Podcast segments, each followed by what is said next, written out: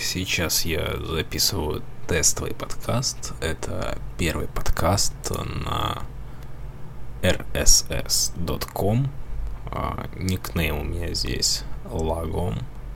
Это шведское слово, которое означает не слишком много, не слишком мало, а в самый раз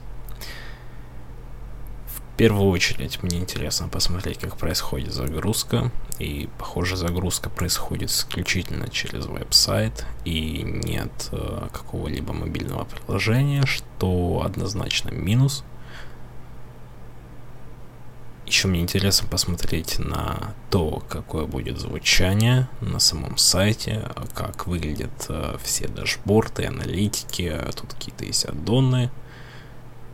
И причем включается это начальное неограниченное место. Мне интересно, каким образом они бесплатно все это делают, потому что даже монетизация а, абсолютно бесплатная, статистика бесплатная, RSS-лента. Я подумываю о том, чтобы начать какие-то снимать подкасты. А, не обязательно даже, чтобы их слушали, но подобный формат в Телеграме мне не подходит по многим причинам, одна из которых это а, крайне неудобная навигация между эпизодами. А, что ж, на этом конец тестовой записи.